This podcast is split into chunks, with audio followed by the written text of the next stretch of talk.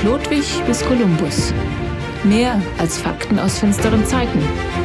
Der Augsburger Mittelalter-Podcast. Mit Martin Kaufhold, Matthias Kluge und Ulrike Schwarz.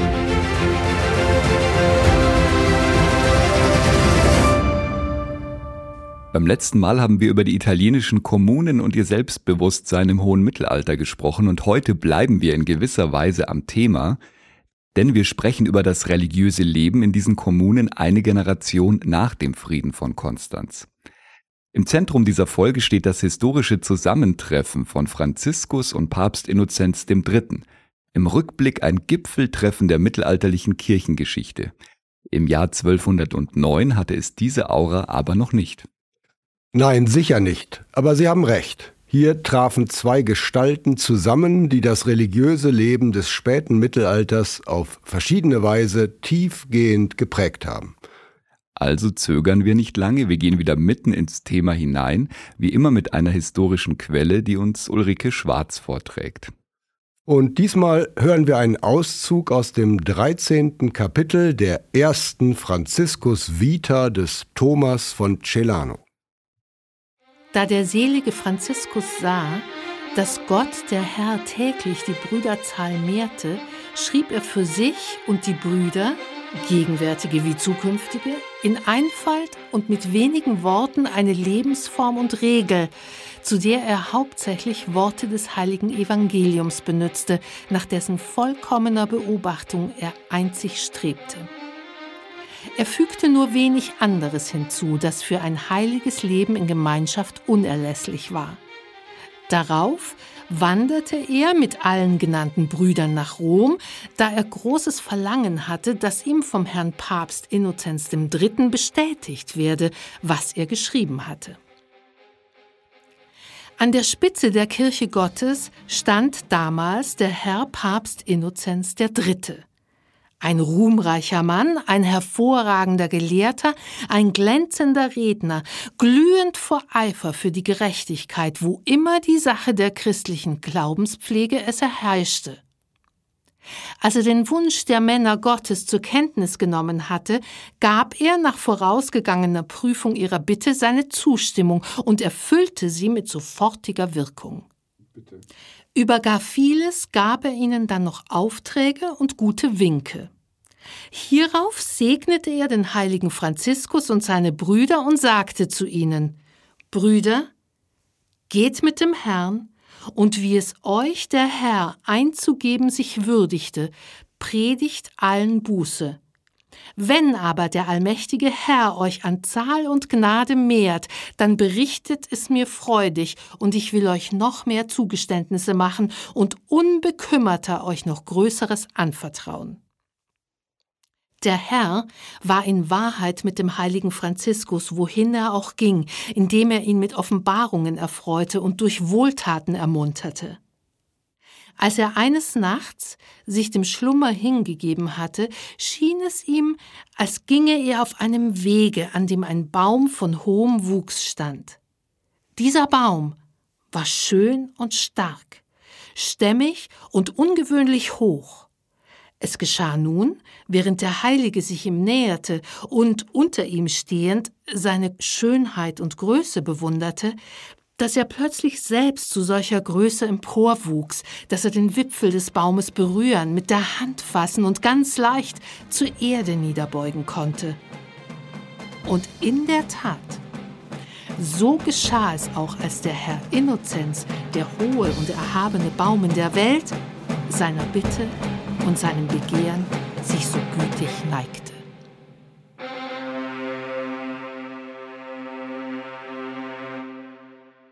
Ja, das war das 13. Kapitel der ersten Franziskus-Vita des Thomas von Celano, geschrieben wenige Jahre nach dem Tod des Franziskus und nach seiner Heiligsprechung, verfasst im Auftrag von Papst Gregor IX.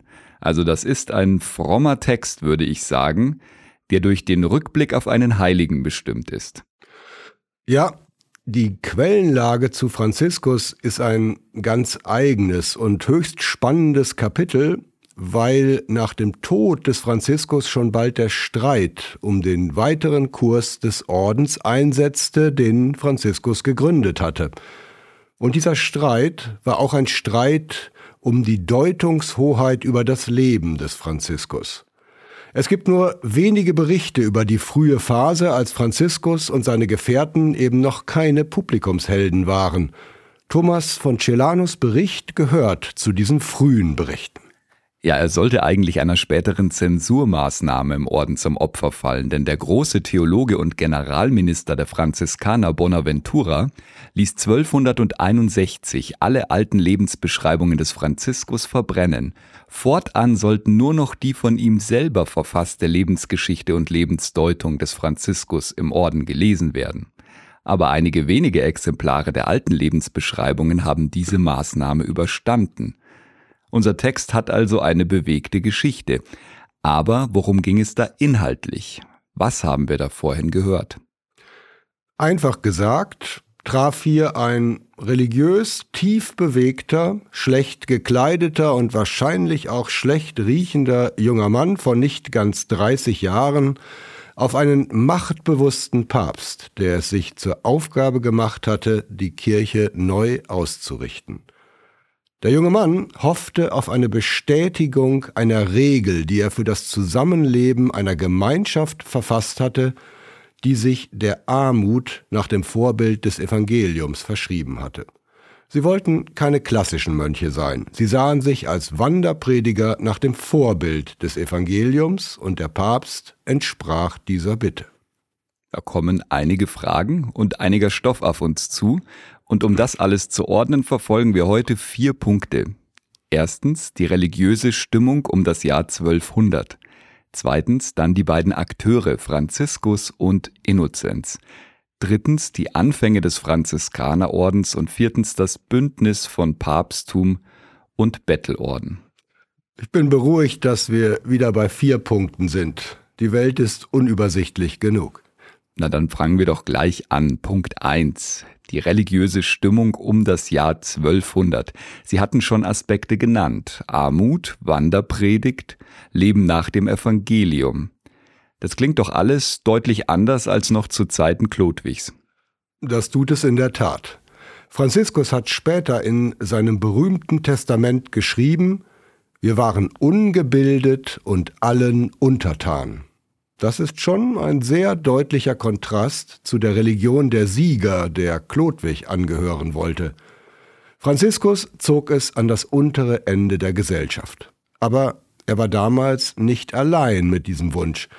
Er war der vielleicht charismatischste Vertreter einer Bewegung, die wir als Armutsbewegung bezeichnen. Laien, später auch Priester, die nach dem Vorbild des Evangeliums leben wollten – dem nackten Christus nackt zu folgen. Nudum Christum nude sequi. Das war ihr Motto.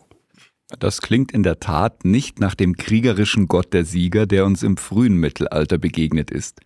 Wer waren diese neun Apostel, die ein Leben nach dem Evangelium anstrebten und äh, wo kamen sie her? Und wo gingen sie hin, könnte man weiter fragen, denn sie begannen schon früh ihre Überzeugungen in Predigten zu verbreiten? Die Antwort ist nicht so überraschend. Wir bewegen uns hier im Milieu der Städte. Franziskus war der Sohn eines erfolgreichen Kaufmanns aus Assisi. Ein anderer bekannter Kaufmann, der einen ähnlichen Entschluss fasste, war Petrus Waldes aus Lyon, auf den die Waldenser zurückgingen. Er hatte schon eine Generation vor Franziskus damit begonnen, seinen Besitz wegzugeben, seine Frau und seine Töchter in Klöstern zu versorgen, wahrscheinlich ohne sie zu fragen, die Bibel auf eigene Kosten übersetzen zu lassen, um dann als armer Prediger umherzuziehen. Ja, der Versuch von Petrus Waldes, seine Lebensweise durch die Kirche bestätigen zu lassen, scheiterte allerdings auf dem dritten Laterankonzil an einer wenig sensiblen Klerikerkommission. Die Bewegung, der er angehörte und die er auch vorantrieb, riss allerdings nicht ab und Papst Innozenz stellte sich sehr viel geschickter an als die Kleriker eine Generation zuvor. Ja, dieses Ungeschick war beim etablierten Klerus offenbar verbreitet. Die Forschung diagnostiziert eine gewisse Ratlosigkeit gegenüber jener religiösen Unruhe, die im 12. Jahrhundert immer stärker wurde. Es gab erste Versuche, die Bekämpfung von Ketzern und Abweichlern zu organisieren, aber die waren wenig abgestimmt und nicht sehr erfolgreich. Vor allem machte die Verfolgung von vermeintlichen Ketzern, zu denen ja jetzt auch Petrus Waldes gezählt wurde, niemanden das Angebot einer Alternative, also eines positiven Lebensmodells, das man dann auch befolgen konnte. Man muss sich schon fragen, ob diese Ratlosigkeit der Kirche vor 1200 nicht auch Ausdruck eines sozialen Unverständnisses war. Ja, Fakt ist ja, dass diese Kirchenleute länger keinen Zugang mehr zu den Menschen fanden, die nach einer neuen Lebenspraxis suchten. Aber da sind Sie ja der Experte. Möglicherweise waren den Klerikern diese suchenden Menschen nicht ganz geheuer. Die Geistlichen fassten sie mit spitzen Fingern an, mit einiger Überheblichkeit und dem Wunsch nach Abgrenzung. Ja, dieser Wunsch nach Abgrenzung hatte ja viele Geistliche seit dem Investiturstreit umgetrieben. Die Geistlichen sahen sich den normalen Laien gegenüber als überlegen an, zumindest was den Glauben anging. Die hohen Kleriker betonten die Besonderheit der Weihe, die sie über die Laien erhob, und das Kirchenrecht festigte diese Abgrenzung. Die päpstliche Kurie wurde so zunehmend zu einem Ort für versierte Juristen. Innozenz III., der Papst also, war ein brillanter Jurist. Vielen kirchlichen Akteuren ging die Sensibilität für die religiöse Unruhe ab, die jetzt so viele Menschen erfasste. Ja, diese Betonung der Praxis war vielleicht auch eine Antwort auf die hochstrebenden theoretischen Auseinandersetzungen zwischen weltlicher und geistlicher Macht, die vielen Menschen einfach zu weit weg erschienen. Ja, diese Menschen suchten praktische Wege, eine konkrete Lebensmöglichkeit. Man darf allerdings nicht den Fehler machen, zu meinen, hier stellten sich kritische Christen gegen eine reiche und selbstzufriedene Kirche. War sie das denn nicht? Nein, das war sie nicht. Viele Pfarrer waren arm und ziemlich ungebildet, sie kamen gerade so durch. Und Franziskus betonte in seinem Testament den Respekt vor geweihten Priestern. Es ging weniger um Kirchenkritik, es ging um eine neue Form des religiösen Lebens. Ja, es ging um die Wanderpredigt. Die gehörte ja nicht gerade zu den klassischen Ordensidealen, muss man sich vorstellen.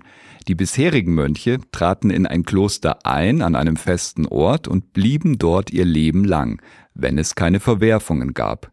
Und die normalen Priester waren in vielen Fällen auch keine sehr begabten Redner. Ja, es war ein neues Ordensleben, das Franziskus vorschwebte, als er den Papst aufsuchte, um sich die Regel für dieses Leben bestätigen zu lassen. Ja, und damit kommen wir zu Punkt 2, würde ich sagen, zu den Akteuren, die 1209 in Rom zusammentrafen. Beginnen wir mit Franziskus? Tun wir. Damals waren der Papst und Franziskus ja noch zwei verschiedene Personen. Der historische Franziskus war keine einfache Figur. Er hatte einige Jahre, bevor er zu diesem Treffen mit dem Papst nach Rom zog, ein einschneidendes Bekehrungserlebnis gehabt. Davor war er ein typischer junger Mann aus der Jeunesse dorée der italienischen Städte. Seine Bekehrung schüttelte sein Leben durch und führte zum Bruch mit seinem Vater. Herr Franziskus baute eine kleine Kirche, die Portiuncula bei Assisi, mit eigenen Händen wieder auf. Er zog umher und predigte.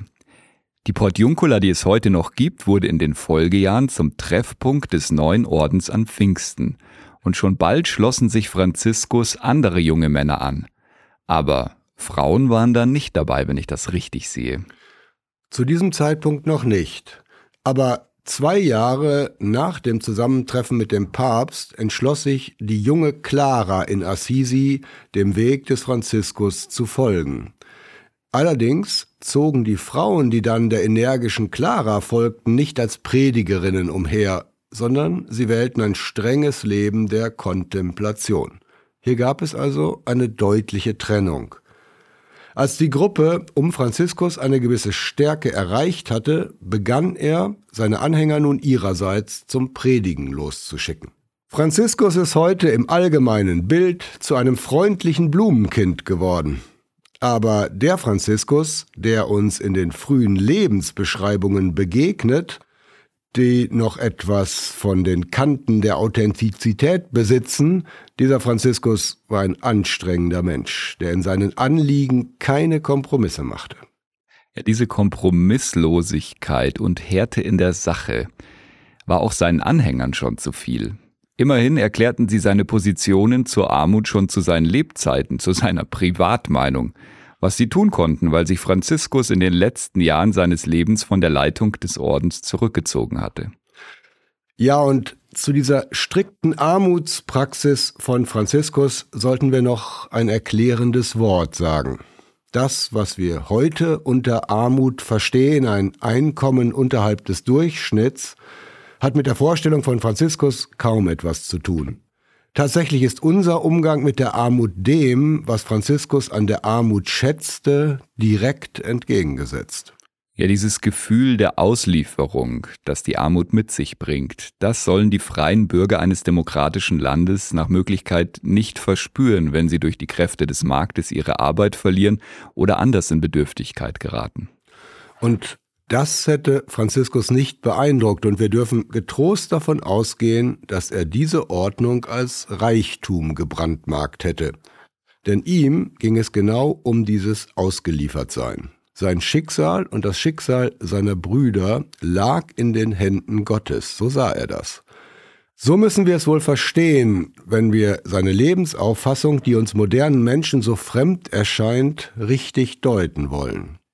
Ja, das ist allerdings eine Haltung, die sich auf Dauer nur schwer durchhalten lässt, insbesondere wenn der Erfolg neue Brüder in den Orden brachte, für die die Ordensleitung dann auch eine Verantwortung hatte.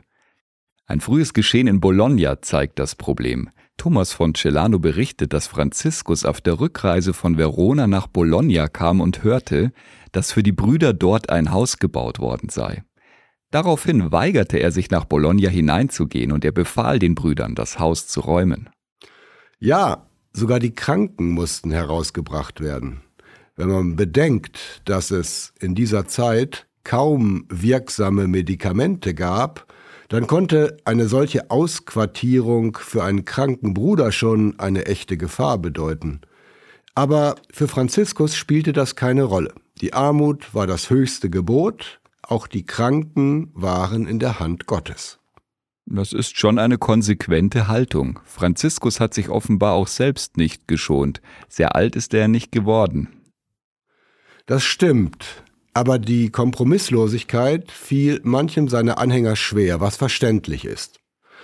In einem sehr klugen und sehr fairen Essay über Gandhi hat George Orwell diese Haltung so kommentiert, Zitat, diese Einstellung mag edel sein, aber in dem Sinne, in dem, wie ich glaube, die meisten Menschen das Wort verstehen, ist sie unmenschlich. Das Wesentliche des Menschen liegt darin, nicht Vollkommenheit anzustreben, sondern bereit zu sein, um der Treue zu einem Menschenwillen auch eine Sünde zu begehen. Über Franziskus hätte Orwell wohl dasselbe geschrieben. Aber fair wie er war, stellte er in diesem Essay über Heiligkeit klar, man muss sich für Gott oder den Menschen entscheiden.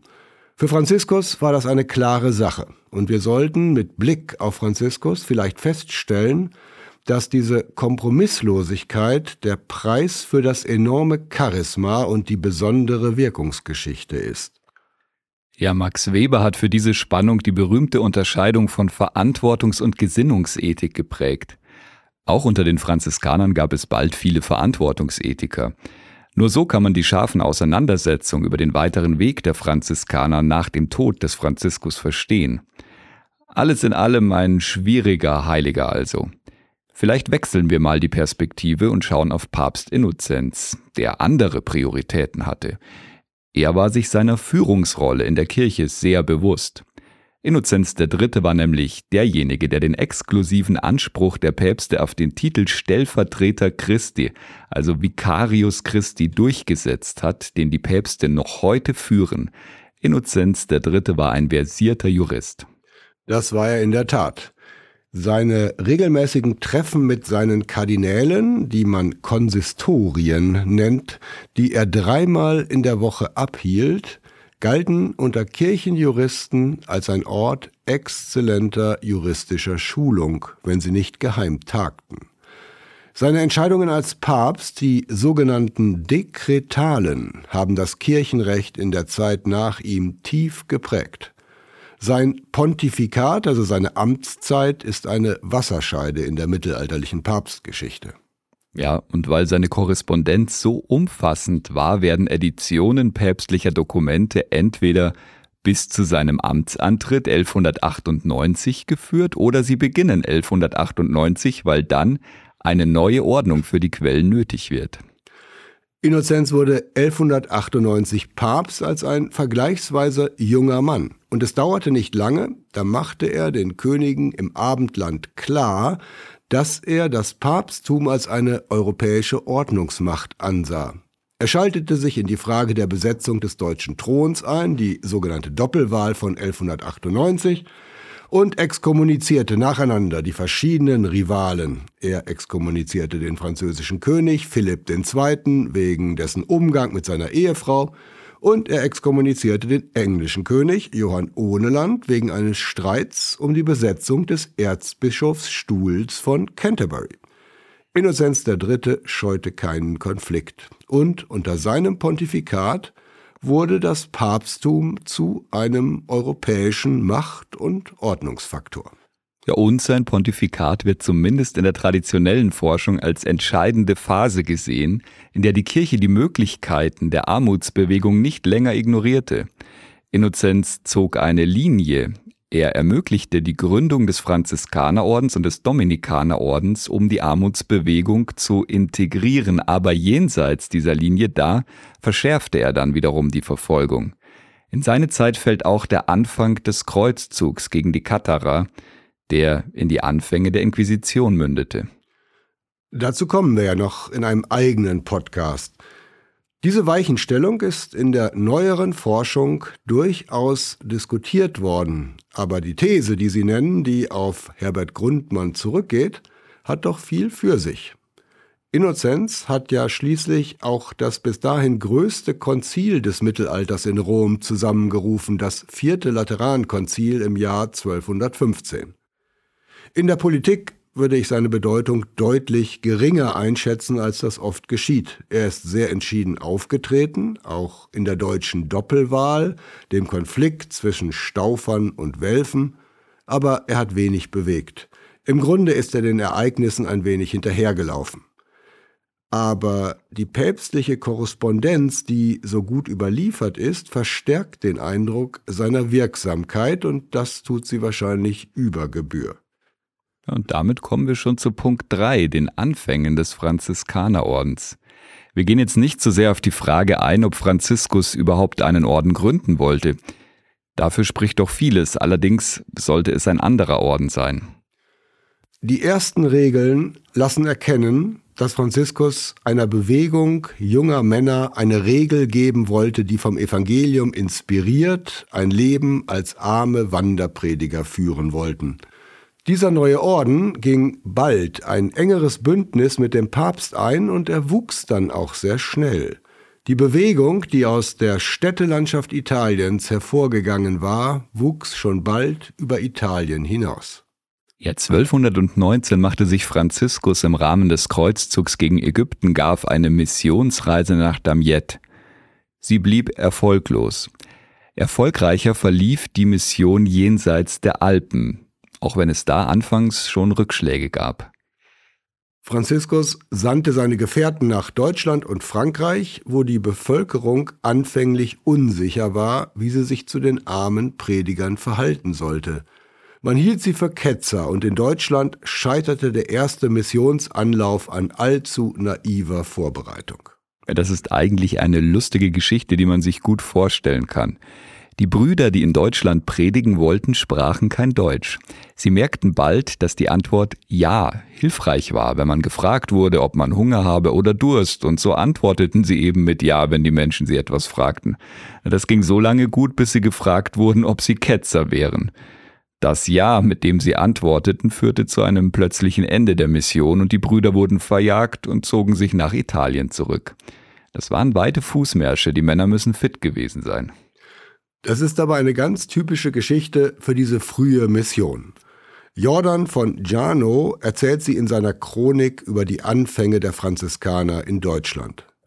Sein Bericht hat verschiedene solcher Geschichten, lebensnah und humorvoll. Man kann sich gut vorstellen, dass Leute, die solche Geschichten erlebten und erzählten, bei den Menschen ankamen, sobald sie ihre Sprache ein bisschen sprachen.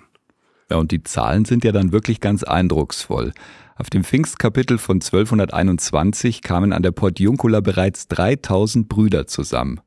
Franziskus war damals schon ein kranker Mann und er forderte die Brüder am Schluss des Treffens zu einem erneuten Missionsversuch in Deutschland auf. Diesmal war das Unternehmen besser vorbereitet und es wurde ein richtiger Erfolg. 1221 wurde in Augsburg das erste Franziskanerkloster in Deutschland errichtet. Auch heute noch ein besonderer Ort, den man ruhig einmal besuchen sollte. Unbedingt. Die deutsche Ordensprovinz der Franziskaner wurde dann schon 1230 in die sächsische und in die rheinische Provinz unterteilt.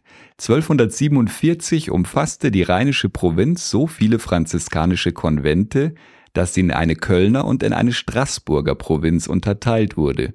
Und im Jahr 1250 gab es in Deutschland mehr als 100 Franziskanerkonvente.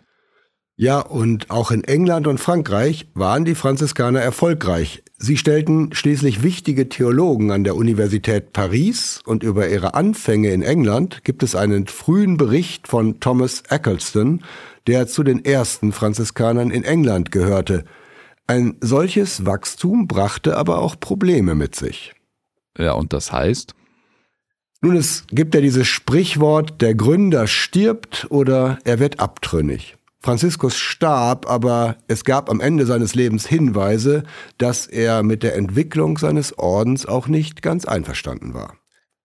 Ja, Franziskus wurde ja schon zwei Jahre nach seinem Tod heilig gesprochen. Das war im Jahr 1228. Als er starb, hatte er ein Testament hinterlassen, in dem er die Brüder noch einmal eindringlich auf die Ideale des Anfangs verpflichten wollte.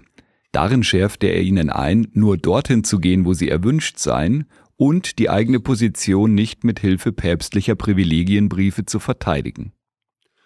Das war eine radikale Position, die sich angesichts des enormen Erfolgs, der ja auf echten Bedarf beruhte, auch kaum umsetzen ließ.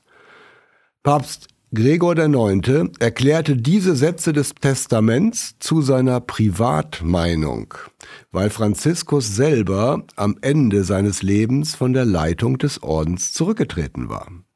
Gregor IX. war aber ein Vertrauter des Franziskus gewesen und als Kardinal ein Beschützer des Ordens. Nun, er war auch ein versierter Jurist, wie Innozenz III. auch. Es gab einige Turbulenzen, was ja nicht so ganz verwunderlich ist. Der Orden war nun eine europäische Größe. Die Ordensleitung war verantwortlich für viele Menschen, die ihrerseits Franziskus gar nicht mehr gekannt hatten, die seinem Weg aber nachfolgen wollten. Auf der anderen Seite gab es auch noch ein paar Gefährten, die von Anfang an dabei gewesen waren, und nicht alle von ihnen waren geeignete Führungskräfte. Es gab heftige Kämpfe um die Ausrichtung und erst unter dem Pariser Theologen Bonaventura, über den wir eingangs kurz gesprochen haben, kam etwas Ruhe in den Orden. Wobei Bonaventura radikale Zensur anwandte und in der Folge wurden noch lange abweichende Meinungen im Orden scharf verfolgt. Ja, diese Kämpfe, die ja noch im Geschehen im Namen der Rose nachklingen, also gut 100 Jahre nach dem Tod von Franziskus, dauerten tatsächlich lange an wobei die Franziskaner ja nicht nur untereinander stritten, es gab auch zum Teil heftige Konflikte mit dem Klerus in den Städten, wenn die Franziskaner auftauchten, was man als moderner Beobachter sich gar nicht mehr so gut vorstellen kann, aber ja, damit kommen wir schon zum vierten Punkt, dem Bündnis des Ordens mit dem Papsttum. Ja, das Treffen von Franziskus und Innozenz begründete letztlich eine Allianz, die beiden nützte und die das Erscheinungsbild der Kirche in der Folge deutlich veränderte. Etwas verkürzt gesagt, half der Papst den Franziskanern mit seinen Privilegien, ihre Predigten in vielen Städten halten zu können, auch wenn es Widerstände gab. Und die überzeugenden franziskanischen Prediger verkündeten und formulierten ein Bild der Kirche als einer vom Papst gelenkten Einrichtung. Ja, warum brauchten die Franziskaner päpstliche Privilegien, um predigen zu können? Waren die Priester in den Städten denn nicht froh, wenn gute Prediger in die Stadt kamen? Der einfache Klerus in den großen und auch in den vielen kleinen Städten spürte den Erfolg der Franziskaner ganz unmittelbar am eigenen Leib. Denn viele dieser normalen Priester lebten ein sehr einfaches Leben. Sie hatten in der Regel eine kleine Pfründe, ein Garten, ein Grundstück, das war nicht viel, und sie erhielten die Zuwendungen ihrer Pfarrgemeinden für besondere Dienste, also für Taufen, für Beerdigungen, für Hochzeiten damals nicht. Wenn sie Sterbende begleiteten, ihnen die letzte Beichte abnahmen, die Sterbesakramente spendeten, erhielten sie mitunter einen Teil des Erbes, besonders natürlich, wenn der Sterbende oder die Sterbende keine Kinder mehr hatte. Wenige dieser Priester hatten studiert.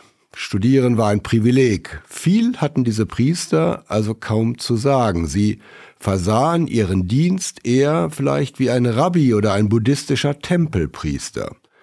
Sie feierten die Liturgie. Seelsorge gehörte nur in Ausnahmefällen dazu. Der Zölibat war eine lästige Erschwernis, aber im 13. Jahrhundert war man da auch nicht mehr so streng. Tja, und dann kamen diese Franziskaner, die so lebten, als wären sie mit Jesus persönlich am See Genezareth umhergezogen. Sie lebten, wie sie sprachen, und sie sprachen eine volkstümliche Sprache, sobald sie die Landessprache gelernt hatten. Sie hielten Predigten voller Leben, voller Witz und mit mahnendem Ernst. Sie gingen zu den Armen, und sie entwickelten wohl das, was es bis dahin nur wenig gab, tatsächliche Seelsorge. Die Menschen in der Stadt waren eben ihr Projekt.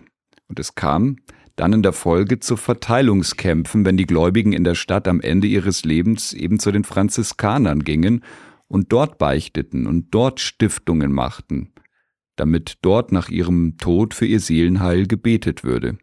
Also es ging um Anteile an einem begrenzten städtischen Markt. Ja, und wenn Sie die Franziskanerkirche Santa Croce in Florenz anschauen zum Beispiel, dann sehen Sie dort die prächtigen Grabmäler der Familien aus der Florentiner Oberschicht. Bei diesen Begräbnissen und Begräbnisstiftungen floss Geld. Geld, das die städtischen Kleriker nun nicht mehr bekamen. Daher konnte es zu wütenden Protesten von Priestern gegen die Ansiedlung von Franziskanern in der Stadt kommen, als diese Gefahr deutlich wurde. Und die Bischöfe solcher Städte stellten sich dann, wenn auch nicht immer, aber doch häufiger nun, vor ihren Klerus und sie verboten den Franziskanern die Predigt in der Stadt. Und gegen diese Proteste und Verbote wandten sich die Franziskaner nun an den Papst, der ihnen mit Privilegien den Weg bahnte.